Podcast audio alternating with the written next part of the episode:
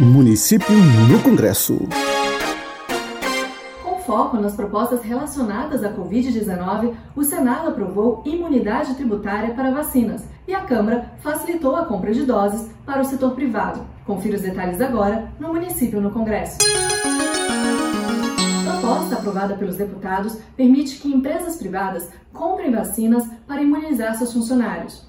A CNM se opõe à medida. De acordo com o texto, a mesma quantidade de imunizantes utilizada pela empresa deverá ser doada ao SUS. Entre os funcionários, deverá ser seguida a ordem de prioridade definida pelo PNI. Com laboratórios que têm contrato com o Ministério da Saúde, a compra privada só poderá ocorrer após cumprimento integral dos contratos com o governo. Parlamentares contrários à proposta questionaram a abertura de uma segunda fila privilegiada no país que ainda não vacinou todos os idosos e pessoas com comorbidades. Já os favoráveis afirmaram que o projeto poderá acelerar a vacinação.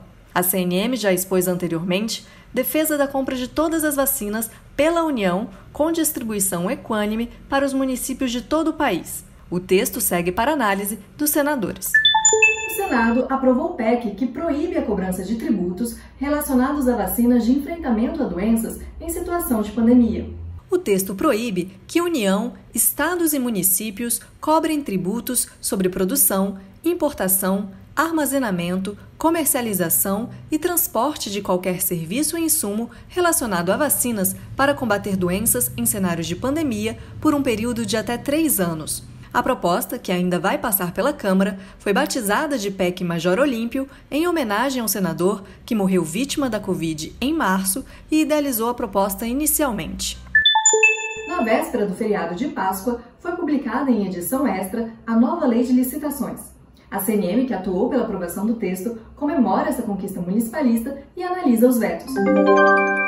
Confira os detalhes no nosso site, nos siga nas redes sociais e para mais informações, assista também o Minuto Municipalista. Município no Congresso.